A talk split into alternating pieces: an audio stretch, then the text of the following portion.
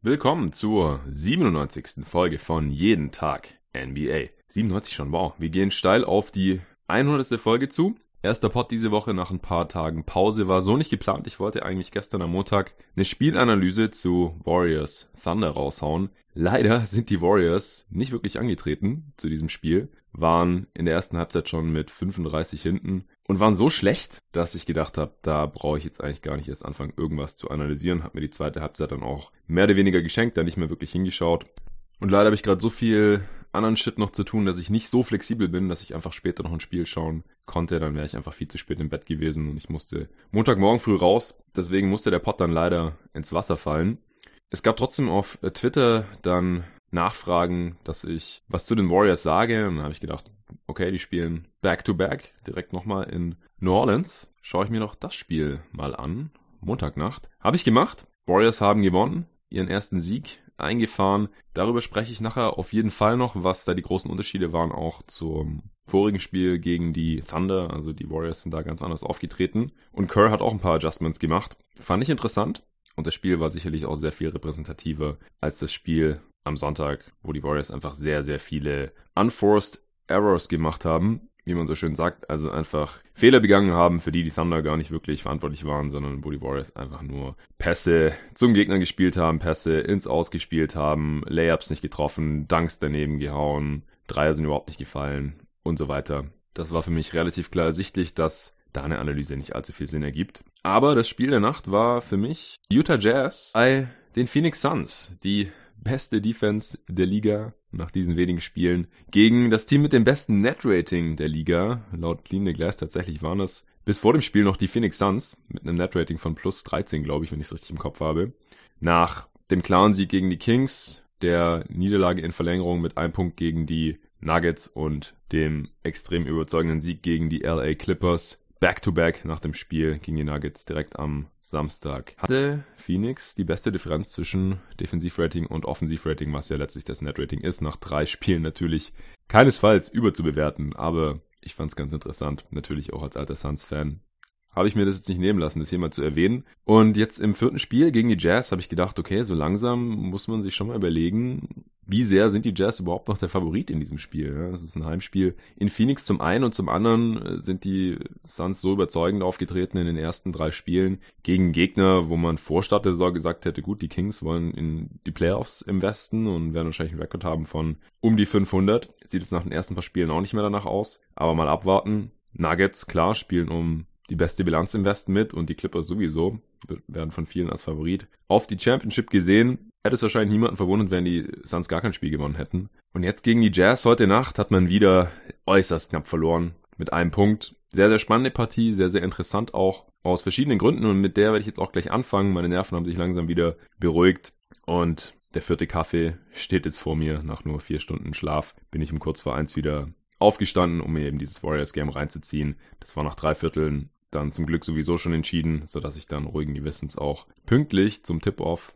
bei den Suns einschalten konnte. Also, darauf wird heute der Fokus liegen, auf den Warriors und auf den Suns und auch auf den Jazz, auf die Pelicans habe ich jetzt nicht allzu sehr geachtet. Die habe ich auch letzte Woche im Season Opener gegen die Raptors schon mal unter die Lupe genommen gehabt. Und jetzt heute gegen die Warriors sind sie auch ohne Derek Favors und Drew Holiday angetreten, die beide mit Knieproblemen das Spiel ausgesetzt haben. Aber wie gesagt, jetzt erstmal zu Utah at Phoenix. Das Ricky Rubio Revenge Game oder Spiel gegen seinen direkten Nachfolger Mike Conley. Ich wollte darauf achten, bei den Jazz, wie sieht ihre Offense aus, wie kommt die zustande? Die war ja die ersten Spiele jetzt noch nicht so toll. Ich habe mich gefragt, ob Conley vielleicht mal besser spielen kann als in den ersten Spielen. Spoiler Alert, konnte leider nicht. Und dann habe ich mich noch gefragt, und das war ja auch ein Punkt in der Preview zu den Utah Jazz, wie die Bank der Jazz wohl performen wird. Bei den Suns habe ich mich gefragt, wie die Offense jetzt gegen eine richtig starke Defense aussehen wird. Bei Kings kam da nicht besonders viel Gegenwehr. Die Nuggets haben stark verteidigt, aber sind natürlich auch nicht auf dem Niveau der Jazz da anzusehen. Und von den Clippers kam da defensiv auch nicht allzu viel. Das wollte ich auf jeden Fall sehen. Dann, ob Rubio wieder fit ist. Der hatte das letzte Spiel gegen die Clippers ja verletzt, auch mit einem Knieproblem. Der war gestürzt im Spiel gegen die Nuggets. Und ich habe mich gefragt, ob man vielleicht mal nicht in Foul Trouble kommt, denn die Suns hatten die meisten Fouls aller Teams vor diesem Spiel. Und auch hier schon mal der Spoiler Alert. Das haben sie leider nicht geschafft. Ja, bei den Starting Fives gab es keine Überraschungen.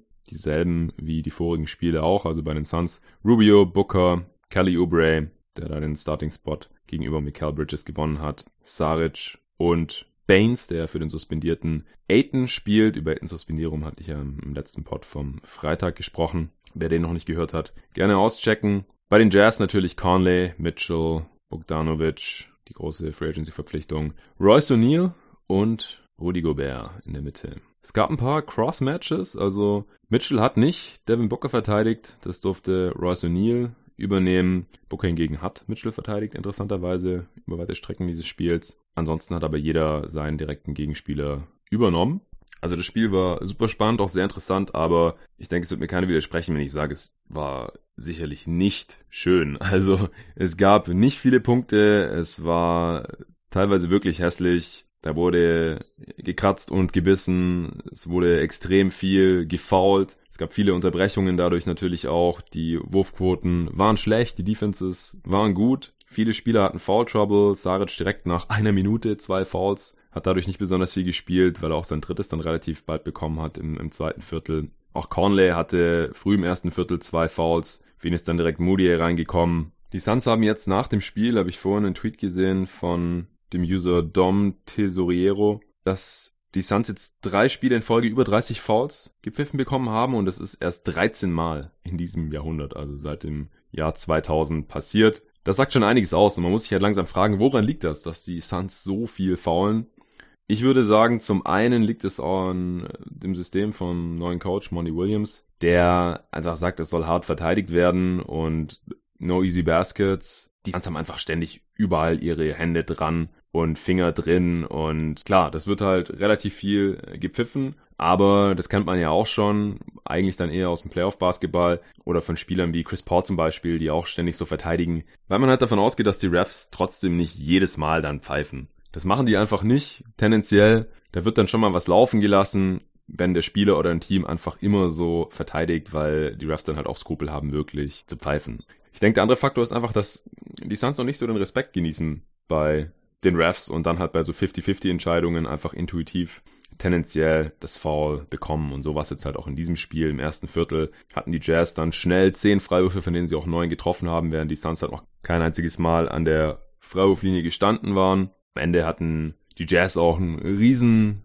Vorteil, was die gezogenen und die getroffenen Freiwürfe angeht. 32 von 39 von der Linie und die Suns nur 16 von 23. Also das sind schon mal 16 Punkte Unterschied in einem Spiel, das mit einem Punkt entschieden wurde, macht das natürlich einen riesen Unterschied. Fouls an sich hatten die Jazz auch 26 und die Suns 31, also da war die, Diskrepanz nicht allzu riesig, aber was Shooting Fouls angeht, eben schon. Suns Twitter hat sich auch kräftig aufgeregt. Wie gesagt, ich würde nicht sagen, dass es das Spiel entschieden hat, also äh, diese Diskrepanz, aber gerade am Ende gab es dann halt doch eine strittige Entscheidung, zu der ich dann noch kommen werde.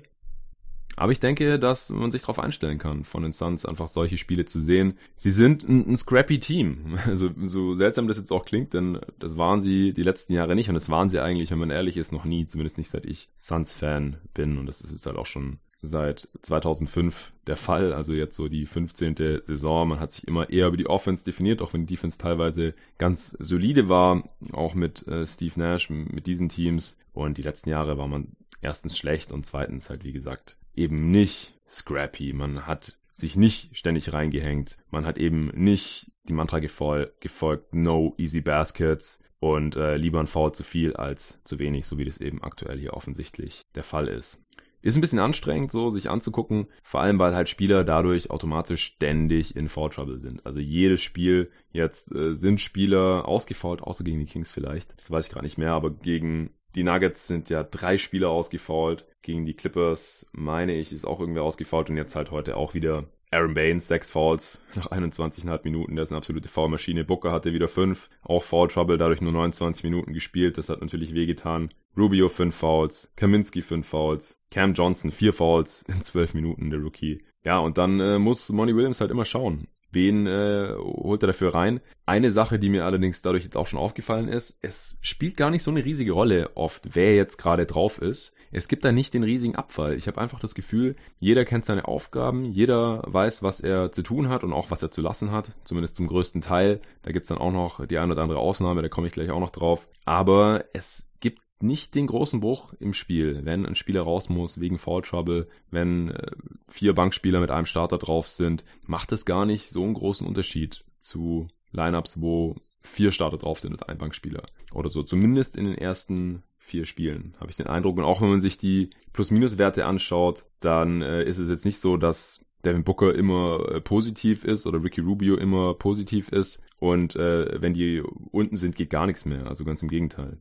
Es war bei den Jazz schon eher so, wie ich finde. Also da hat auch kein Bankspieler außer Moody einen positiven Plus-Minus-Wert. Das heißt, die Minuten mit den Bankspielern wurden tendenziell verloren. Gerade Ed Davis minus 12, ja. Also wenn der drauf war statt Gobert, dann hat es einen riesen Unterschied gemacht. Gobert mit plus 13, das ist ein riesiger Swing.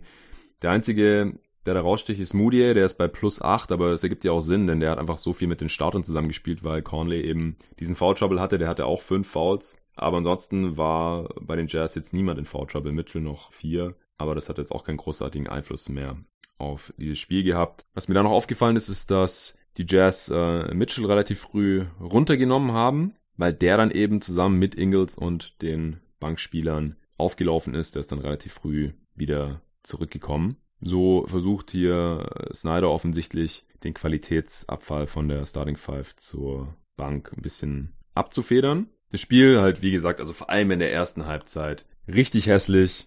Ich habe getweetet, also übrigens, wenn ihr nicht auf Twitter seid oder wenn ihr auf Twitter seid, mir noch nicht folgt, dann äh, könnt ihr da mal vorbeischauen unter Ad jeden Tag NBA. Ich live tweete meistens auch, wenn ich Spiele schaue, außer wenn ich mich mal wirklich komplett aufs Spiel fokussieren möchte, dann äh, lasse ich Twitter auch mal weg. Aber es gibt ja so viele Timeouts und Reviews und so weiter, dass ich im Endeffekt doch immer wieder bei Twitter lande. Ich lese ja auch gerne die Texte anderer Leute, die das Spiel schauen oder die vielleicht auch andere Spiele schauen und bekomme ich mit, was da so abgeht. Und deswegen auch von letzter Nacht wieder einige Tweets auf meiner Timeline unter jeden Tag NBA oder unter unterstrich NBA zu finden. Da switche ich immer ein bisschen rum. Unter @jwalker_nba diskutiere ich dann auch eher noch ein bisschen mit anderen Suns-Fans, die auch tweeten, dann halt auf Englisch. Und unter jeden Tag NBA tweete ich halt eher so für die Hörer vom Podcast. Aber so ganz trennen kann ich das nicht. Äh, kommt auch immer drauf an, auf welchem Endgerät ich jetzt gerade bin und mit welchem Account ich da gerade eingeloggt bin. Das nur als Einschub. Wie gesagt, ich habe da getweetet, dass die Suns zur Halbzeit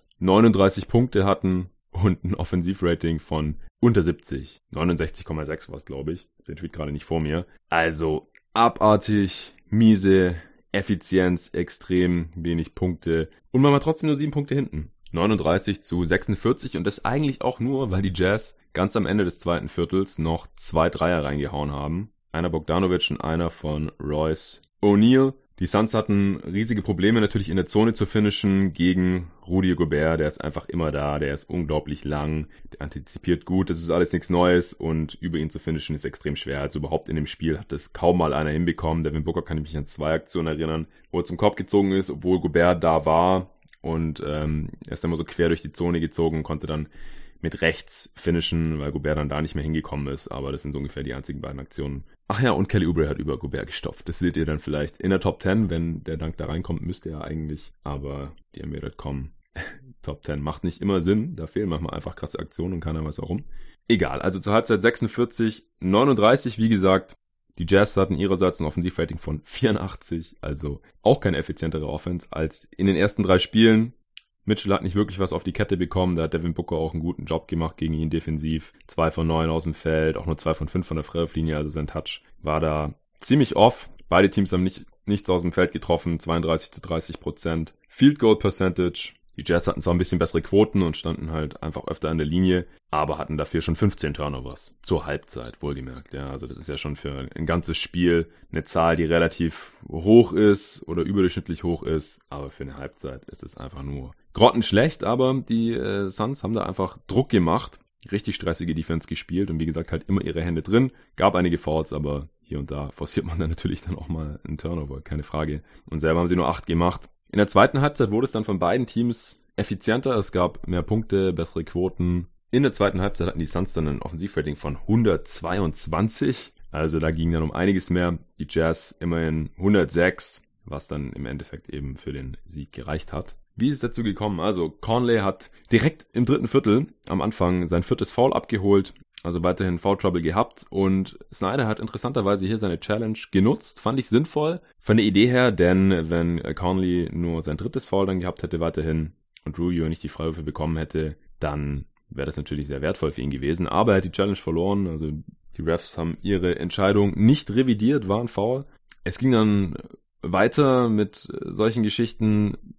Booker hat einen Flagrant One bekommen, weil er Gobert, nachdem er ihm gegen ihn Screen gestellt hat, eine mitgegeben hat. Also war halt auch wieder so eine Sache. Booker musste einfach seine Hände weglassen, wenn er um den Screen hinterher, äh, Mitchell hinterherjagt. Snyder hat da sogar ein Flagrant 2 äh, gefordert. Das fand ich ein bisschen übertrieben. Die Jazz waren dann 56 zu 50 vorne. Also sie waren die ersten drei Viertel eigentlich immer leicht vorne bis zu ein paar Possessions vorn, bis die Suns dann im vierten Viertel in Führung gehen äh, konnten. Da komme ich dann gleich dazu. Was ich äh, auch interessant fand, war, Mitchell hat im Prinzip fast dasselbe dann gemacht bei Aaron Baines, ist auch an ihm vorbei und hat ihm eine mitgegeben. War dann aber nur normales Foul. Also beide Male ging da halt eine Hand Richtung Schritt. Also was da genau getroffen wurde, weiß ich jetzt natürlich nicht. Beide haben die Grimasse gezogen. Gobert äh, hat sich auch noch auf den Boden fallen lassen und Booker hat ihn einen Flopper genannt.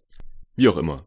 Im dritten Viertel kam auf jeden Fall noch der äh, Dank von Kelly Oubre. Baines hat äh, wiederholt äh, Dreier reingenagelt, insgesamt drei von drei in diesem Spiel, hat damit das Absinken von Gobert äh, bestraft. Es ist ja immer so das Mittel gegen äh, Rudy Goberts Rim Protection die er jetzt, wo er eben mit vier kleineren Spielern zusammen verteidigt und gar nicht mehr mit einem anderen Big wie Favors zusammen, umso wichtiger geworden ist, dass man halt einen Stretch Big spielt und da Aiton suspendiert ist, haben die Suns ja auch nur noch Bigs, die werfen können, zum Glück. In diesem Fall eben Kaminski und Aaron Baines. Teilweise hat man auch ganz klein gespielt, dann noch mit Zaric auf der 5, wie man das auch schon in den vorherigen Spielen teilweise gesehen hat. Ja, und Baines, wie gesagt, also der hat jetzt noch nicht so lange angefangen, Dreier zu nehmen. In den vorletzten Playoffs hat man das zum ersten Mal so wirklich gesehen. Damals noch bei den Celtics gegen die Sixers und hier hatte die ersten drei Würfe heute in diesem Spiel waren Dreier, habe ich dann auch einen Tweet abgesetzt. Also Baines nimmt anscheinend nur noch Dreier, aber solange die alle trifft, habe ich da auch kein Problem mit. Später hat er noch ein And One gemacht.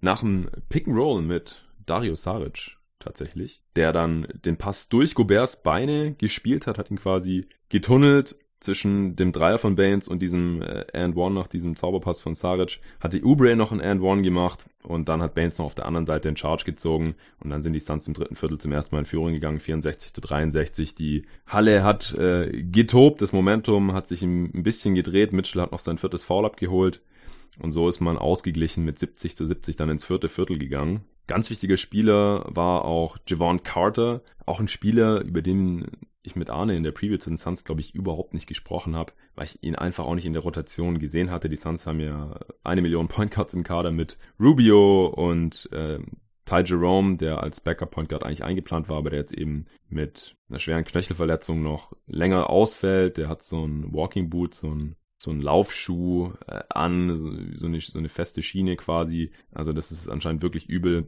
Deswegen ist Carter jetzt der Backup Point Guard, denn Ellie Kobo ist es nicht, Jalen LeCue ist es natürlich auch nicht und Tyler Johnson wird hier bisher strikt nur als sekundärer Playmaker aufgestellt. Der ist nie der nominelle Point Guard bisher gewesen und Devin Booker eigentlich auch nicht. Von daher Carter mit vielen Minuten. Monty Williams ist anscheinend auch ein Fan von ihm, gibt ihm relativ viele Minuten und ich kann es auch verstehen. Also er wächst gerade so ein bisschen in so eine Patrick Beverly Rolle rein, also nervt die Gegenspieler unentwegt, ist immer irgendwie in den, in den Passing Lanes, äh, kommt aggressiv zur Hilfe, spielt eben auch immer so borderline legale Defense, bekommt dann halt auch relativ viele Fouls gepfiffen. Und das Wichtigste ist halt, er trifft halt auch sein Dreier bisher. 10 von 20 in der Saison habe ich vorhin, glaube ich, gesehen. Also 50 Prozent. Das ist sehr viel besser, als man erwarten konnte. Der hat letzte Saison, glaube ich, 33 Prozent aus dem Feld geschossen oder sowas um den Dreh bei Memphis in relativ vielen Minuten. Also es war jetzt nicht irgendwie nur drei Spiele oder sowas. Ich glaube, der hat, ja, ich schaue es mal nach, bevor ich hier Blödsinn erzähle.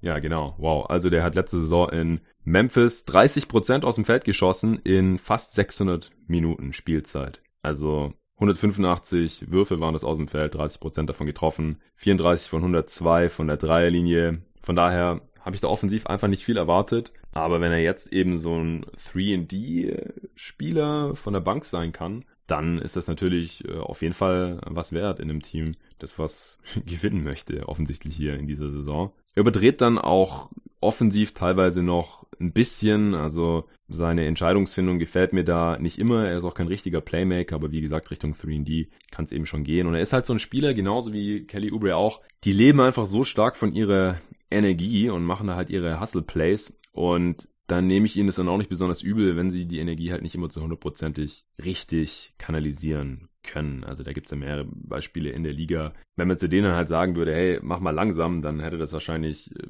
den einen oder anderen Vorteil, vielleicht gerade bei der offensiven Entscheidungsfindung, aber in der Defense und was das Hustling angeht, wenn die dann halt auch äh, irgendwie kürzer treten, dann sind sie unterm Strich wahrscheinlich schlechtere Spieler und das will man natürlich auch nicht.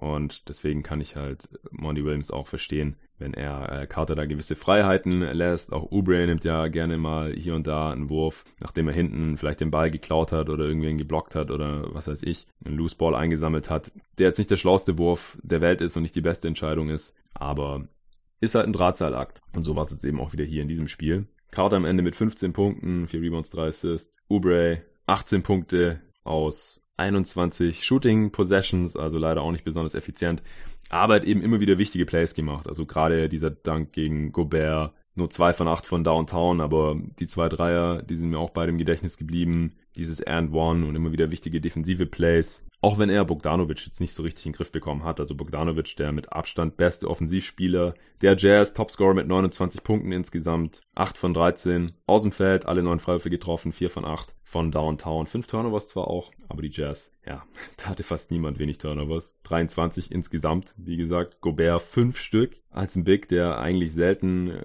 mehr machen muss, als den Ball fangen und ihn reinzudanken. Gobert nur zwei Field Goals auch. Er stand sehr lange bei 1 von 3. Im Endeffekt war 2 von 4, weil er in den Schlussminuten noch einen Early reingeknallt hat. Aber 11 von 12 von der Linie. Sehr wichtig. 15 Punkte insgesamt Gobert. Ansonsten auch Mitchell 3 Turnovers. Auch ein wichtiger in der Crunch Time. Conley 3. Joe Ingles 3 Turnovers. Und nur 3 Punkte. Übrigens. Conley, ja, äh, können wir jetzt vielleicht auch mal noch abhandeln. Ein Punkt in seinen 20 Minuten. Konnte, wie gesagt, nur 20 Minuten spielen, weil er eben diesen Foul Trouble hatte. Also sah er defensiv immer wieder unglücklich aus. Gerade auch Rubio konnte ihm da Fouls anhängen. Und Ruby ist jetzt echt nicht so der Superscorer. Aber Conley, 0 von 7 aus dem Feld, 0 von 3 von Downtown, teilweise weit offene Dreier, auch nur 1 von 2 von der Linie.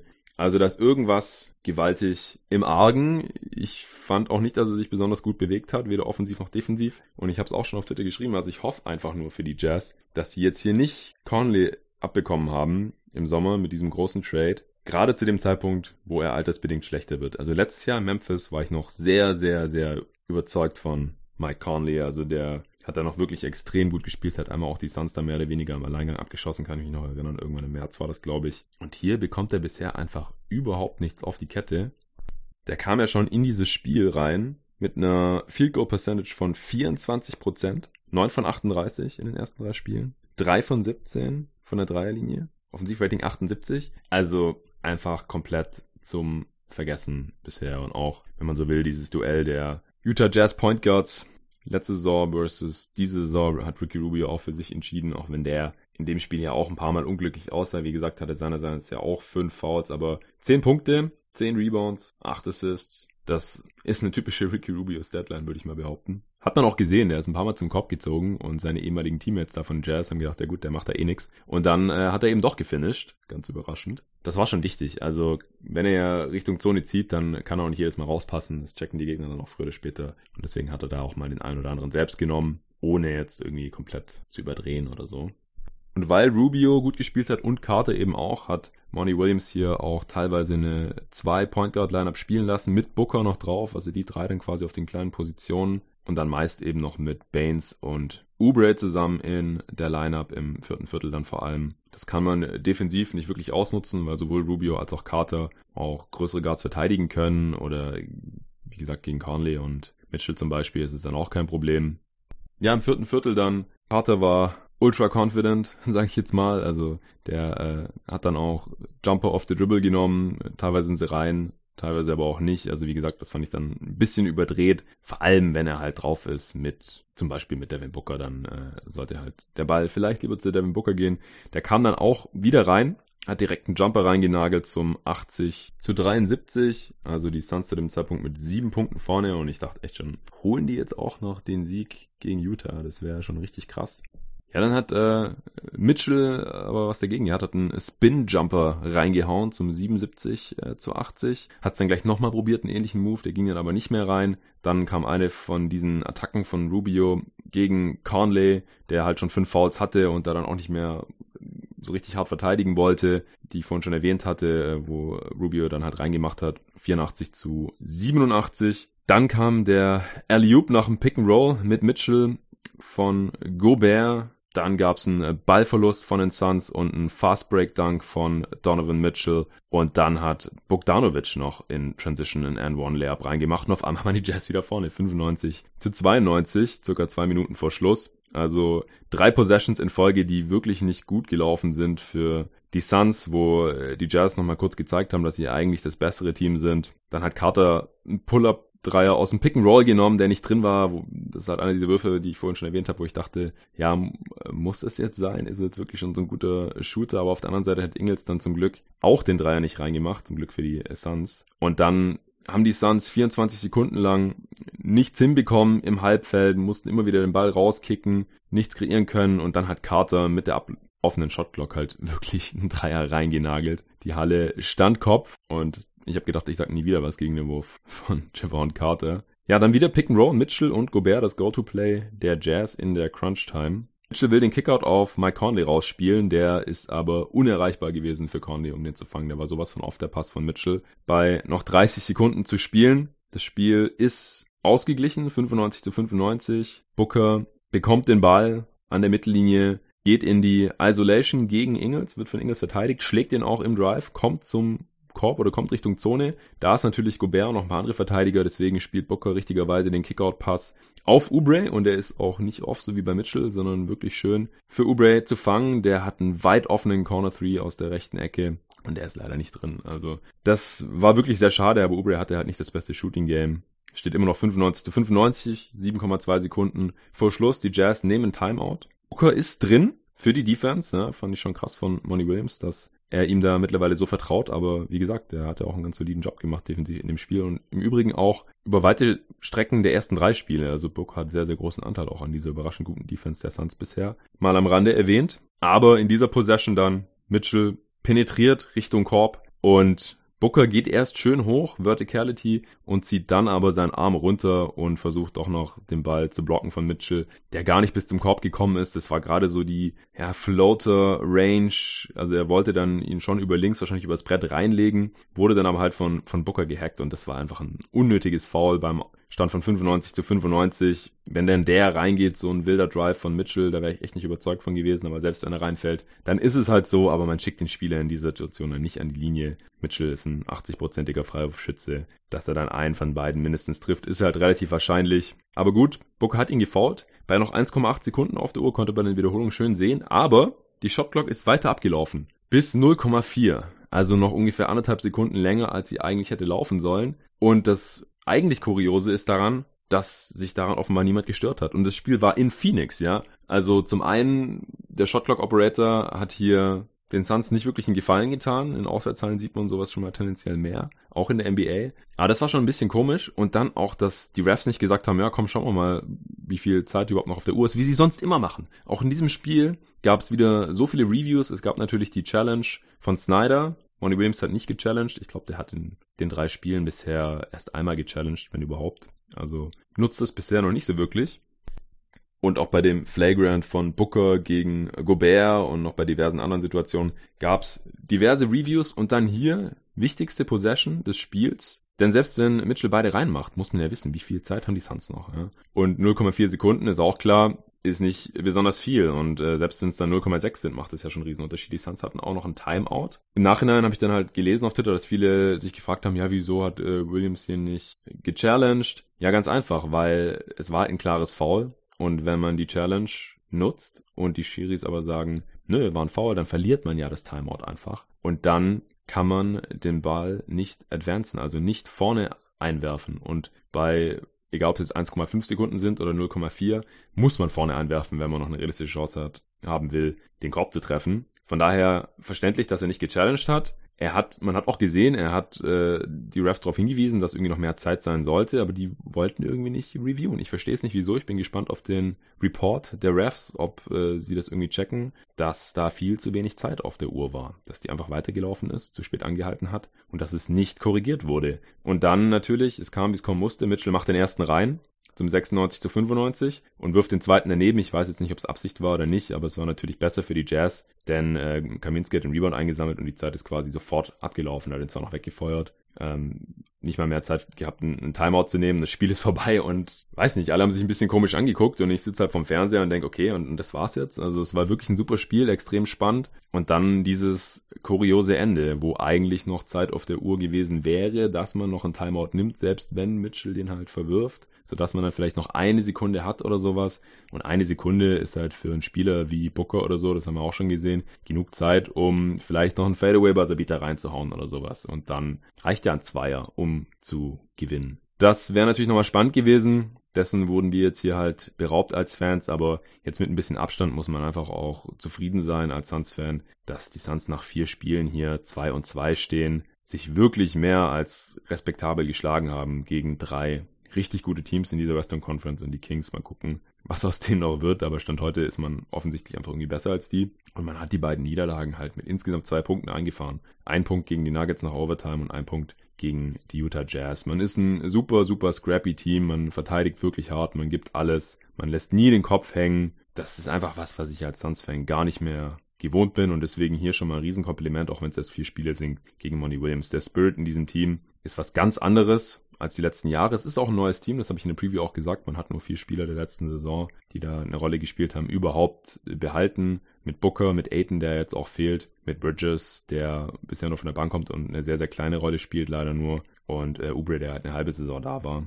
Okobo ist auch noch da. Der äh, spielt aber nicht, außer dem Blowout gegen die äh, Clippers hat er, glaube ich, am Ende noch gespielt. Und Tyler Johnson, der letzte Saison halt irgendwie zehn Spiele gemacht hat oder sowas und auch Backup ist. Ähm, ja, ganz, ganz anderes Team, auch offensiv ähm, gefällt mir das sehr gut, was da gemacht wird. Aus meiner Sicht könnte Booker da noch ein bisschen öfter den Ball bekommen als Playmaker. In dem Spiel hier jetzt auch null Assists. Ja, also wie gesagt, gerade allein im letzten Angriff da der Kickout auf Ubre, der war erst Klassik. Dann hätte Ubre einfach nur reinhauen können, das wäre ein Assist gewesen. Da gab es noch die eine oder andere Situation. Wie gesagt, die Suns haben in dem Spiel jetzt nicht besonders viel getroffen. Im Endeffekt 41% aus dem Feld und 38 von drei noch. Also wie gesagt, in der zweiten Halbzeit war man ja dann sehr, sehr effizient, da hat man das alles noch ein bisschen hochgezogen. 21 Punkte von Booker hat auch im vierten Viertel da noch ein bisschen aufgedreht, nachdem er durch sein Foul Trouble davor nicht so richtig in den Rhythmus reingekommen ist. Vier Turnovers hat er gehabt. Aber da könnte noch ein bisschen äh, mehr gehen. Also in den Spielen zuvor, da hat er auch immer ordentlich Assists aufgelegt, aber rein vom Gefühl her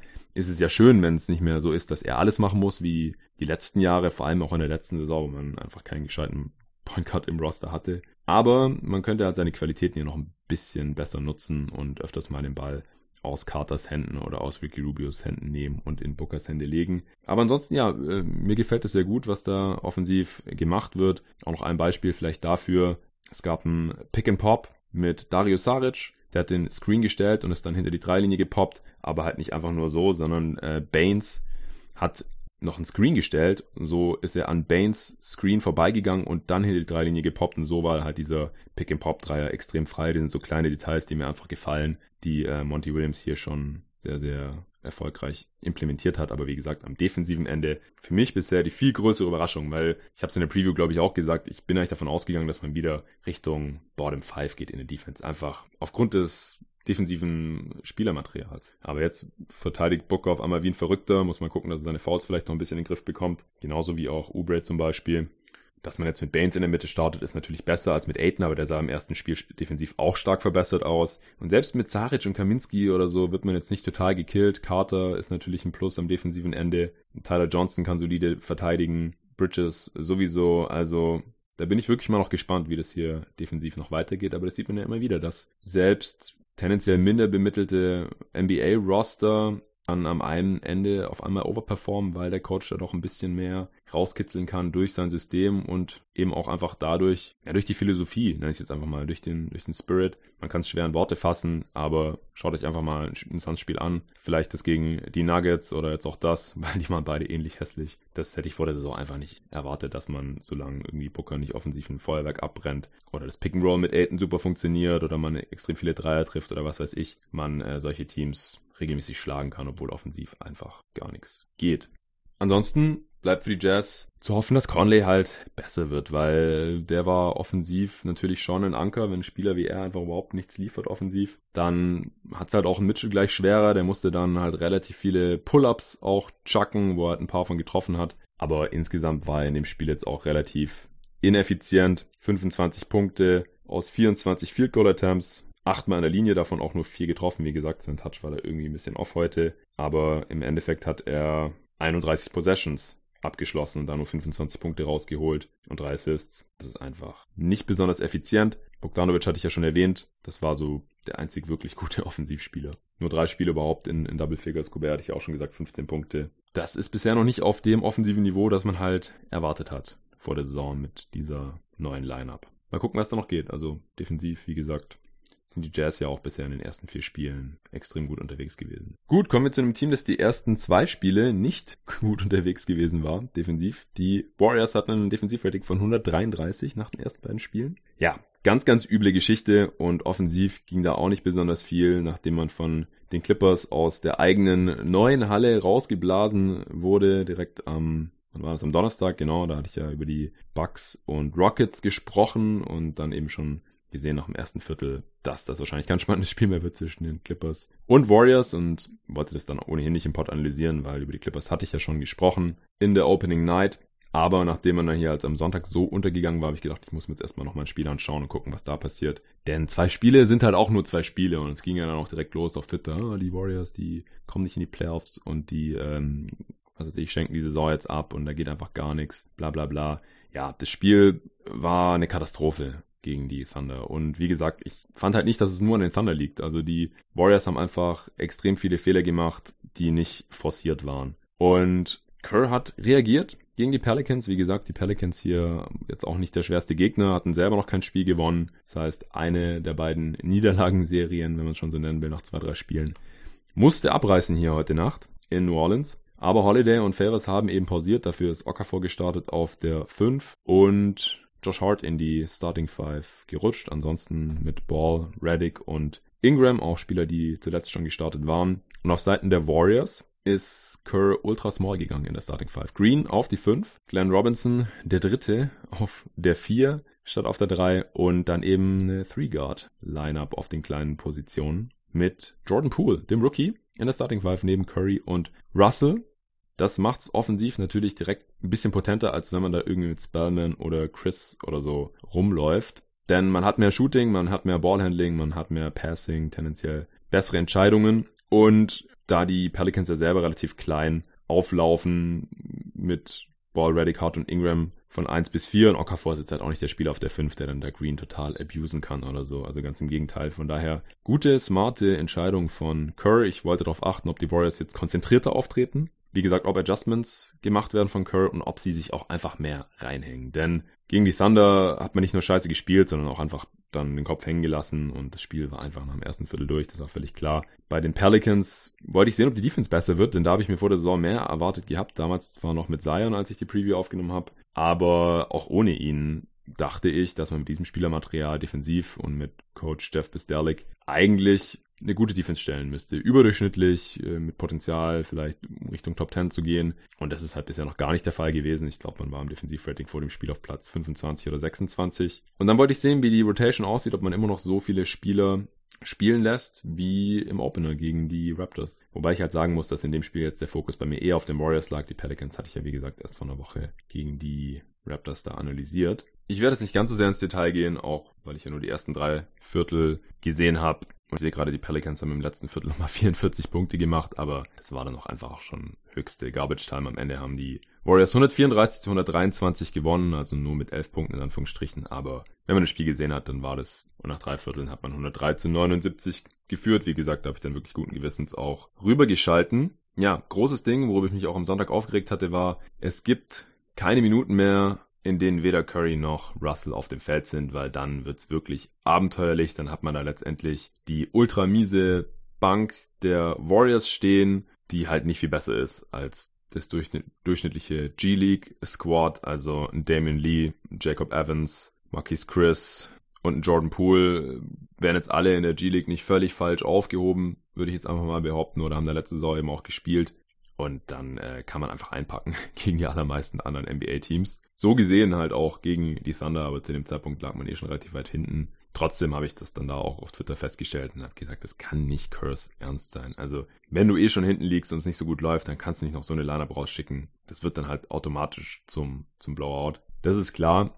In dem Spiel hier jetzt wurde eben gestärkert und während das Spiel noch nicht entschieden war, gab es eben keine einzige Minute ohne Russell oder Curry Russell hat das erste Viertel durchgespielt und ist dann runter. Curry und Green sind nach zwei Drittel ungefähr des ersten Viertels runtergegangen und dann direkt zum Anfang des zweiten wieder reingekommen und die haben eigentlich alle Minuten zusammen gespielt. Außer im dritten Viertel dann ist Curry ein bisschen vor Green runtergegangen, aber das lag auch daran, dass Curry da eben sein viertes Foul eingesammelt hat. Also das war auf jeden Fall schon mal ein Schritt in die richtige Richtung hier von Steve Kerr. Und auch eben, dass man halt nicht einen von Spellman oder Chris oder den Rookie Pascal oder sowas hier in der Starting Five drin hat, solange Looney und Collie Stein noch verletzungsbedingt draußen sind, denn damit tut man sich keinen Gefallen. Also weder offensiv noch defensiv sind die besonders überzeugend, dann lieber Small spielen und sich auf die Stärken besinnen. Das hat man hier getan. Die Pace war sehr hoch. Die Pelicans gehen ja auch gerne schnell hoch und runter. Und natürlich auch ein sehr wichtiger Faktor. Man hat seine Dreier mal getroffen. Also wenn das halt nicht passiert, haben es die Warriors auch direkt ziemlich schwer. Poole hat direkt zwei Dreier reingenagelt, nachdem er Starter war.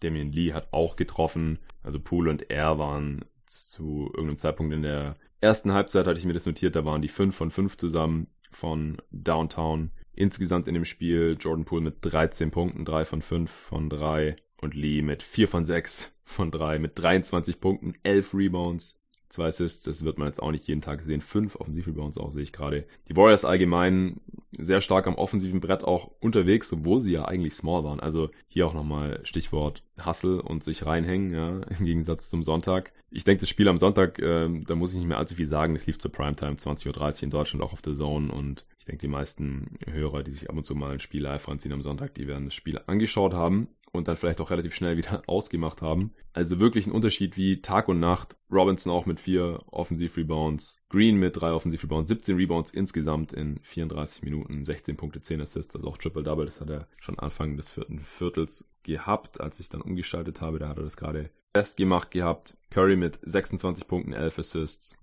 Also diese Mischung aus Dreiern und Second Chance Points, die hat in dem Spiel jetzt hier ziemlich gut funktioniert. Ich weiß nicht, ob die Warriors die Geschichte mit den Offensivrebounds aufrechterhalten können. Ich glaube eher nicht, ehrlich gesagt, wenn ich mir das Spielmaterial anschaue. Und 31 Second Chance Points ist halt auch wirklich ein krasser Outlier. Pelicans nur 14, also hier waren wir schon mal plus 17.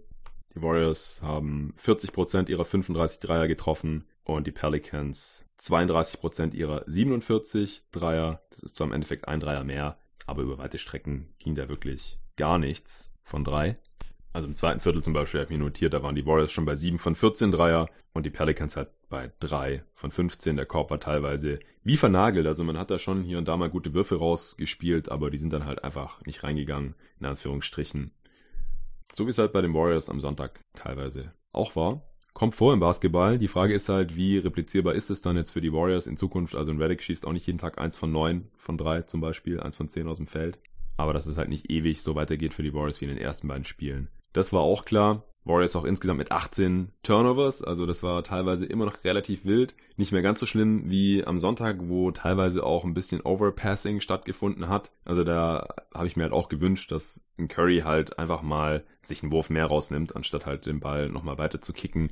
Wie das halt die letzten Jahre immer funktioniert hat, aber wenn man halt neben Durant und Clay Thompson spielt und dann da halt den Ball hinkickt, dann ist es halt auch was anderes, wie wenn man halt versucht, da irgendwie Jacob Evans und Marquis Chris zu bedienen oder so. Also da ist dann halt ein, ein Curry-Wurf, auch wenn er vielleicht halbwegs verteidigt ist, dann oft wahrscheinlich die bessere Entscheidung. Deswegen bin ich mal gespannt, wie es noch weitergeht mit den Ballverlusten bei den Warriors. Das ist ja eigentlich immer so ein Ding gewesen bei den Warriors, dass man eben überdurchschnittlich viele Ballverluste produziert hat. Das ist halt so ein bisschen systemimmanent beim System von Steve Kerr mit dem vielen Ball Movement. Und es sind halt dann auch wieder hauptsächlich hier die Bigs gewesen, ja. Pascal, drei Turnovers. Spellman, drei Turnovers. Green, vier Turnovers, gut. Der hat den Ball auch viel und hat ja, wie gesagt, auch zehn Vorlagen gehabt. Curry hier hingegen ziemlich gut, 11 zu 1. Russell auch mit einem soliden Spiel. Dreier nicht gut gefallen, drei von elf, aber insgesamt 24 Punkte, 7 Rebounds, 8 Assists bei drei Turnovers. Was mir nochmal aufgefallen ist, dass er halt selbst in der ISO gegen gegnerische Bigs nicht wirklich an denen vorbeikommt. Also ist weder an Melly noch an Hayes vorbeigekommen. Ihm fehlt da einfach ein bisschen die Explosivität, der Antritt, der Shake, wie auch immer man das jetzt nennen möchte. Aber das ist ja auch nichts Neues bei ihm, dass er einfach nicht so richtig in die Zone oder zum Korb kommt. Und wenn es mal klappt, dann kann er da auch nicht so gut finishen. Sein großes Plus in der Offense ist halt einfach sein Wurf, sein Pull-Up-Dreier oder auch aus der Midrange, Pick-and-Roll-Game, Passing und solche Geschichten. Aber wenn man halt switcht dann beim Pick-and-Roll, dann äh, kann man ihn teilweise schon ein bisschen aus dem Spiel nehmen. Auf Seiten der Pelicans war Ingram so äh, eigentlich der einzige Spieler, der sich da großartig gegen die Niederlage gestemmt hat. Bei ihm auch weiterhin, das ist mir ja schon gegen die Raptors aufgefallen, dass er einfach ohne zu zögern mittlerweile hochgeht an der Dreierlinie. Das war bei den Lakers ja noch was ganz anderes, wo er kaum Dreier genommen hat mal. Hier heute Nacht wieder auch wieder neun Dreier, vier davon getroffen und wirklich ohne zu zögern, ja, Kickout kommt in Transition, er steht an der Dreierlinie, geht direkt hoch, hat ja auch einen schnellen Release, wurde einmal auch noch gefault dabei. Insgesamt 27 Punkte, 10 Rebounds, 6 Assists hier in 31 Minuten. Ihm kann ich hier nicht wirklich viel vorwerfen. Er kommt nicht mehr ganz so viel zum Korb, dadurch, dass er einfach jetzt auch mehr Dreier nimmt und trotzdem noch viele Würfe aus dem Midrange nimmt. Oft ist es ja so, wenn Spieler mehr Dreier nehmen, dass sie weniger aus dem Midrange machen. Bei ihm ist es bisher nicht so. Und bei den Lakers war es ja so, dass er aus dem Midrange agiert hat und eben extrem viel zum Korb gekommen ist und da dann auch viel gefault wurde. Und das ist hier bisher nicht mehr so. Also fünf Freiwürfe auch wieder heute Nacht. Das ist dann natürlich auch ähm, nicht so sehr zuträglich für die Effizienz, wie äh, wenn man das Spiel aus der Midrange hinter die Dreilinie verlagert. Aber wie gesagt, Ingram bisher eine sehr, sehr solide Saison natürlich von ihm im, im Contract Year auch. Und dadurch, dass so viele andere Restricted Free Agents jetzt vom Markt sind, wird er sicherlich auch in der kommenden Free Agency bezahlt. Denn es gibt ein paar Teams, die relativ jung sind, die Capspace haben, die ihm dann einfach einen Max-Deal anbieten können, weil sie sonst nicht so viele Optionen haben und sie denken, wir holen es lieber Ingram rein als niemanden und dann müssen die Pelicans sich halt entscheiden, ob sie ihn behalten wollen, ob sie das matchen wollen oder auch nicht. Die Pelicans insgesamt, worauf ich auch achten wollte, hier wieder mit einer 10er Rotation, aber liegt halt auch daran, dass Favors und Holiday nicht gespielt haben.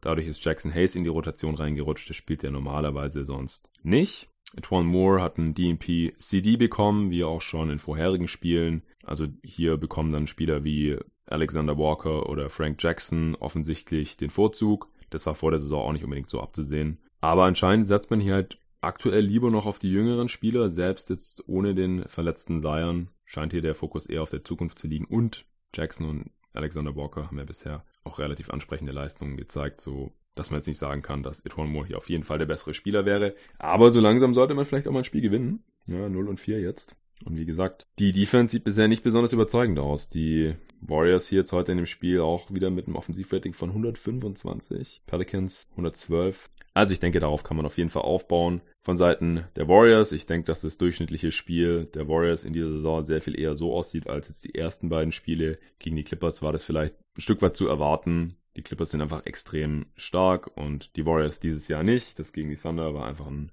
Stinker. Sowas kommt vor. Wenn es halt das zweite Spiel der Saison ist, dann gibt es da halt direkt Überreaktionen. Das ist völlig normal. Aber jetzt nach dem Spiel hier denke ich, dass ja, die Warriors eine gute Offense spielen können gegen durchschnittliche bis eher schlechte Teams wie jetzt die Pelicans, dass sie tendenziell besser sind, wenn sie Small spielen, zumindest als wenn sie hier mit Spellman und Chris starten. Mal gucken, wie es dann läuft, wenn Looney wieder da ist. Das ist irgendwie unbekannt, wie lange er jetzt draußen ist. Und Collie Stein kommt ja auch erst irgendwann im November zurück wohl. Ja, und dann müssen sie sich halt einfach mehr reinhängen. Russell und Curry staggern und dann äh, wird man noch nicht ständig irgendwie mit 30 aus der Halle geblasen, denke ich. Aber das werde ich mir natürlich immer wieder anschauen. Ich werde ein Auge weiterhin haben auf die Warriors und auch auf die Pelicans. Natürlich auf meine Phoenix Suns. Da werde ich in absehbarer Zeit sicherlich kein Spiel verpassen, so wie die jetzt gerade aufspielen. Bin ich wirklich sehr, sehr begeistert. Also die Einstellung stimmt auf jeden Fall. Jetzt mal gucken. Ich glaube nicht, dass sie ein 500-Team sein können, auch wenn ich jetzt nichts gesehen habe, was irgendwie total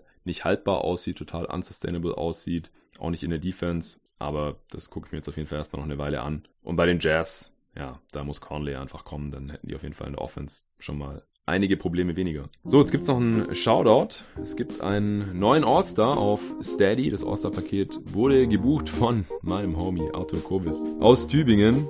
Vielen Dank dir. Wie gesagt, das war jetzt eigentlich nicht für irgendwelche Wegbegleiter und Kollegen gedacht. Äh, Arthur war auch mal auf gotogeist.de am Start. Jetzt mittlerweile hat er so einen Scouting-Service von Jugendspielern. Nennt sich Sightwatch. Könnt ihr auch folgen auf Instagram und Twitter, dem guten Arthur. Und der hat sich jetzt hier eine Jahresmitgliedschaft, das All-Star-Paket bei Jeden Tag NBA auf Steady gegönnt. Wenn ihr mich auch unterstützen wollt, könnt ihr das tun auf steadyhq.com slash jeden Tag NBA, S-T-E-A-D-Y-H-Q.com slash jeden Tag NBA. Da gibt es drei verschiedene Pakete zur Auswahl. Bankspieler, Starter und All-Star. Und bei den letzteren beiden ist hier natürlich auch ein Shoutout fällig im Pod.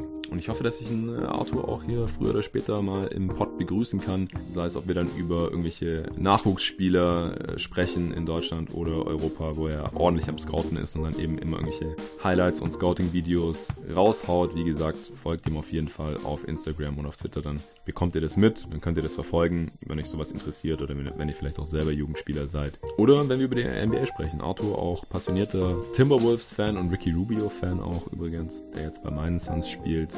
Und äh, da gibt es bestimmt irgendwas zu besprechen. Und da freue ich mich jetzt schon drauf. Danke dir auf jeden Fall, Mann. Ja, ansonsten würde ich sagen, sind wir durch für heute mit dieser 97. Folge. Vielen Dank fürs Zuhören und bis zum nächsten Mal.